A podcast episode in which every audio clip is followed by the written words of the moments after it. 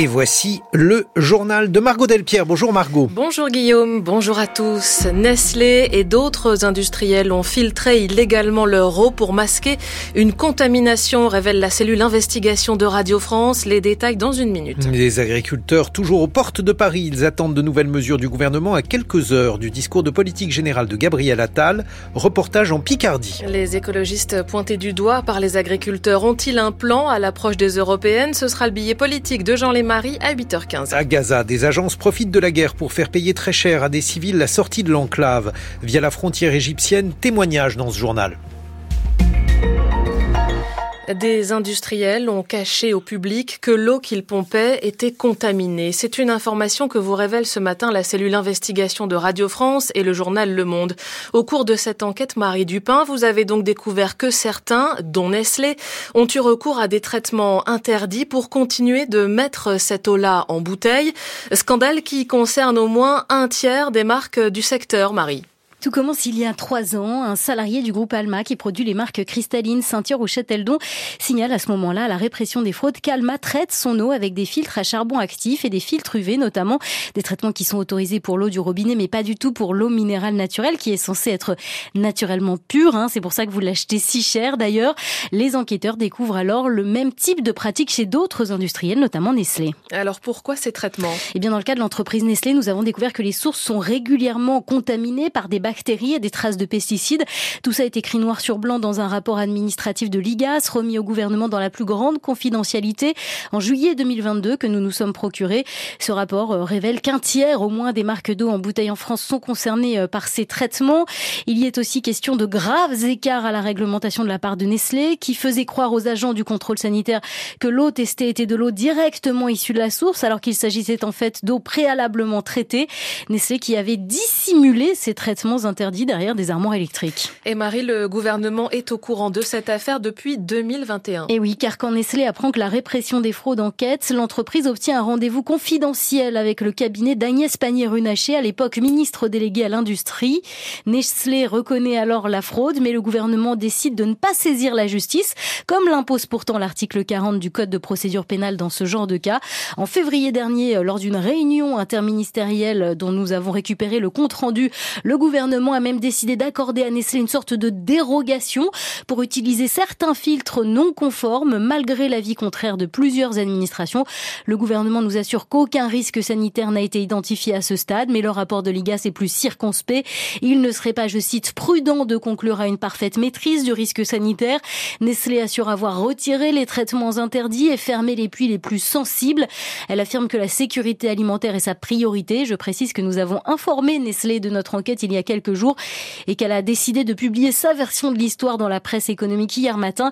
Une opération mea culpa qui avait pour but de contrer notre enquête qui est désormais disponible en détail sur le site de radiofrance.fr. Marie Dupin, une enquête de la cellule investigation de Radio France et du journal Le Monde.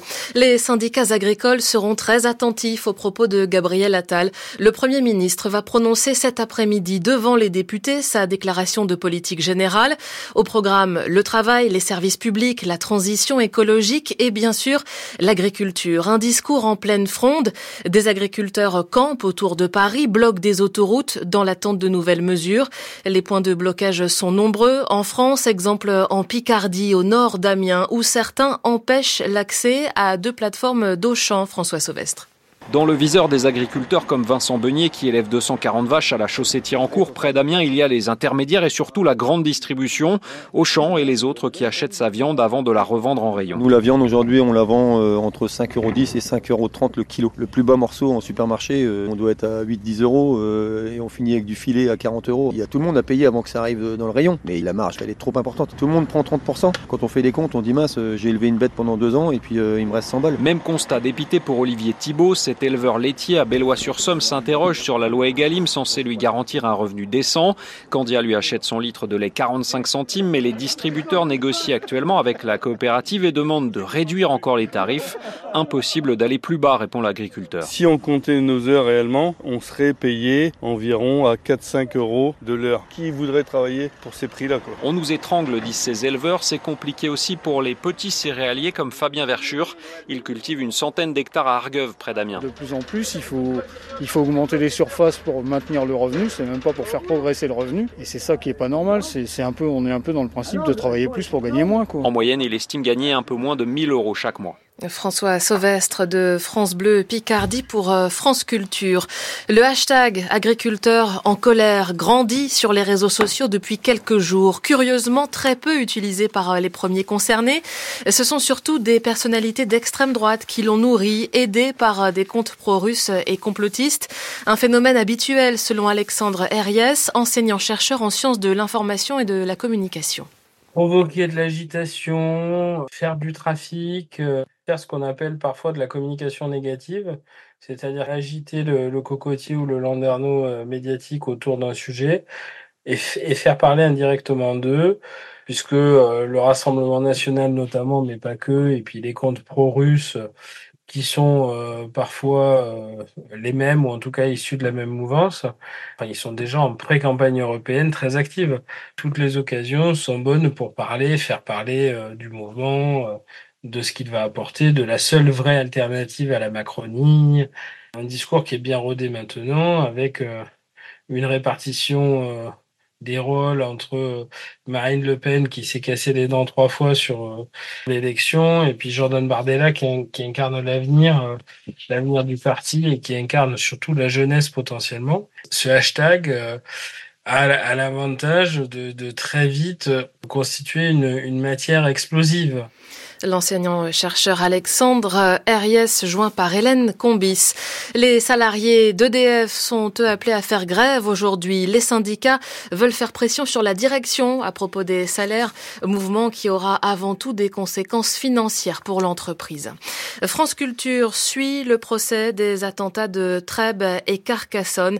Quatre personnes sont mortes, 15 blessées en mars 2018, attentat marqué par la prise d'otages au supermarché Super U de Trèbes et la mort du lieutenant-colonel Arnaud Beltrame, ce dernier avait échangé sa place avec une hôtesse de caisse. La mère et le frère du gendarme ont témoigné hier, tout comme les nombreux salariés du supermarché, toujours traumatisés, Florence Turme.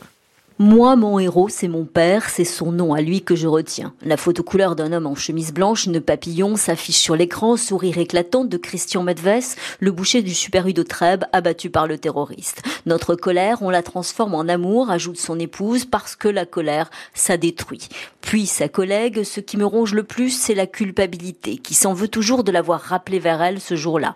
J'ai vu le terroriste arriver, il l'a regardé en rigolant et il a tiré. Voix étranglée, un mouchoir en papier crispé dans la main gauche, on va dire que je vais bien, mais le monde me fait peur, tout me fait peur. Ils sont nombreux parmi les salariés du Super U de Trèbes à avoir quitté le magasin, autant de vies détruites qui s'avancent à la barre et à qui Damien Beltrame va rendre hommage. Il y a la souffrance des êtres perdus, mais aussi la souffrance des êtres qui restent. C'est quelque chose qui m'a beaucoup touché. Moi, j'ai la chance d'avoir été le petit frère du soldat, du guerrier, poursuit-il, et ce qui m'importait, c'était de savoir qu'il était mort en combattant. Sur sa tombe est gravée cette devise qui ose gagne et là où Arnaud a gagné, c'est qu'il y a des dizaines et des dizaines de personnes qui ont ensuite voulu devenir policiers. Un message identique porté par leur mère avec plus de virulence encore, une fierté combative dans la voix. Je suis là debout pour porter son image, pas besoin de psychologue, lance-t-elle. Je vais vers les animaux, la nature, l'océan, les vraies valeurs. Elle s'indigne contre le laxisme ambiant, prend presque la cour et la salle à témoins. Prenez donc de son courage et de sa façon de vivre pour lutter contre cette cochonnerie de terrorisme. Verdict le 23 février prochain. 8h09 sur France Culture. On va d'ailleurs en reparler avec euh, nos invités dans quelques instants. L'historien Vincent Lemire et l'avocat Johan Soufi. 12 pays dont les États-Unis ont suspendu leur financement à l'agence de l'ONU pour les réfugiés palestiniens. Oui, certains employés sont accusés par Israël d'être impliqués dans l'attaque du Hamas le 7 octobre dernier. L'agence doit impérativement enquêter, prévient le chef de la diplomatie américaine. Anthony Blinken qui évoque un réel espoir après les discussions de Paris dimanche sur la bande de Gaza et une éventuelle prochaine libération des otages encore retenus dans l'enclave.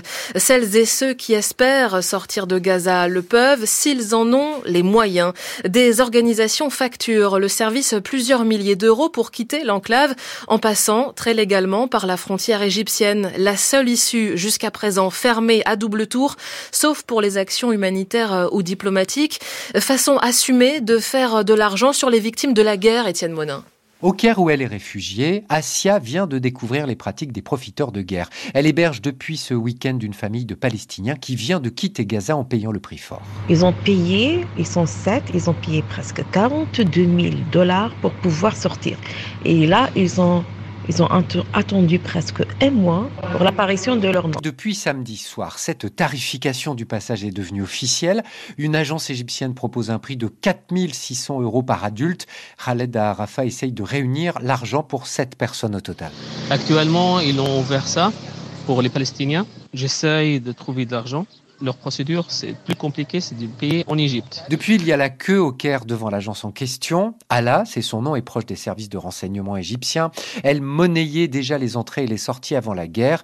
Ahmed Benchemsi est porte-parole pour Human Rights Watch. On avait déjà publié un rapport il y, a, il y a deux ans dans lequel plusieurs Palestiniens disaient que pour sortir par Rafah, il fallait graisser la patte de certains officiers égyptiens. Donc la pratique n'est pas nouvelle. Maintenant, la situation aujourd'hui, on imagine 100 fois, 1000 fois pire. Il y a près d'un million de déplacés internes à Rafah.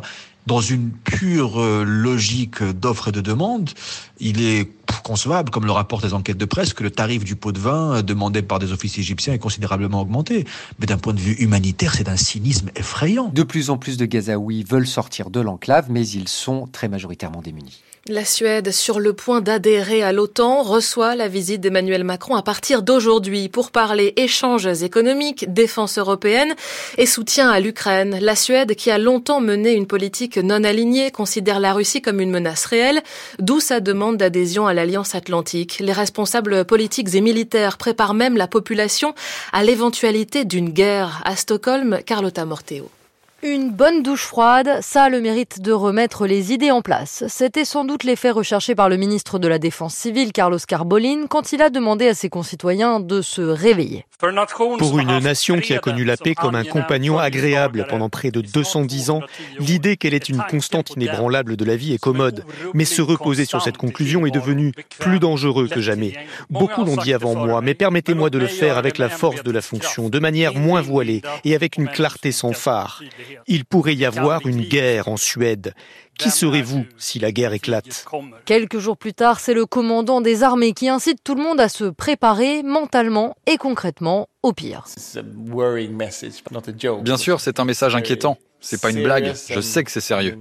Donc ça fait vraiment peur. L'allée Gustafsson, comme beaucoup de Stockholmois, n'a pas pour autant jugé opportun de faire des provisions en vue d'une potentielle coupure d'électricité, d'eau ou d'Internet. Je suis allé voir les sites Internet où on peut acheter des boîtes de survie, différents kits en cas de crise, mais je n'ai rien commandé. D'un côté, je ne veux pas être prêt. C'est un mélange de paresse et de déni. Donc peut-être que je vais plutôt préparer un plan de fuite. La menace est envisagée à moyen long terme, d'où une relative insouciance. Mais avec l'entrée prochaine de la Suède dans l'OTAN, les Suédois doivent se faire à l'idée que leur pays pourrait effectivement basculer dans un conflit si les conditions sécuritaires dans la région baltique venaient à se dégrader. La Russie a envahi l'Ukraine il y a presque deux ans et depuis la répression est de plus en plus grande à Moscou. La culture n'y échappe pas, mais la censure a des ratés parfois. C'est le cas du dernier film du russe Mikhail Lokshin, Le Maître et Marguerite, adapté du roman de Bulgakov. À peine sorti sur les écrans dans le pays, il a décroché la première place au box-office, sauf que le réalisateur est un critique du Kremlin opposé à la guerre, Sylvain Tronchet. La nouvelle adaptation du Maître et Marguerite était l'une des sorties les plus attendues de l'année en Russie. Le film rassemble de nombreuses stars russes et à 20 millions de dollars, c'est une très grosse production pour le marché local. Il faut dire que cette sortie a dû être repoussée plusieurs fois, notamment en raison du retrait du studio américain Universal qui a quitté le marché russe après l'invasion de l'Ukraine. Mais à l'arrivée, c'est un succès public et critique. Seulement, c'était sans compter le climat de la Russie de 2024. De nombreux propagandistes et nationalistes se sont déchaînés contre le réalisateur Mikhail Lokshin qui a fui la Russie et ne se prive pas de critiquer ouvertement la guerre en Ukraine. Sur les chaînes Telegram pro-Kremlin, on ressort les messages du réalisateur hostile au pouvoir. Surtout, on s'indigne que ce film ait pu recevoir des financements publics. Il a été réalisé en 2021, donc avant la guerre. Le scandale pour l'instant n'est pas remonté jusqu'au sommet du pouvoir, mais certains cinéphiles se pressent d'aller le voir dans la crainte qu'il ne disparaisse prématurément des écrans. La correspondance à Moscou de Sylvain Tronchet. Le temps en France, nuageux au nord, plus ensoleillé au sud, avec des températures euh, très douces. 10 degrés à Cherbourg cet après-midi, 12 à Paris, 16 degrés à Bordeaux comme à Perpignan, jusqu'à 18 à Tarbes.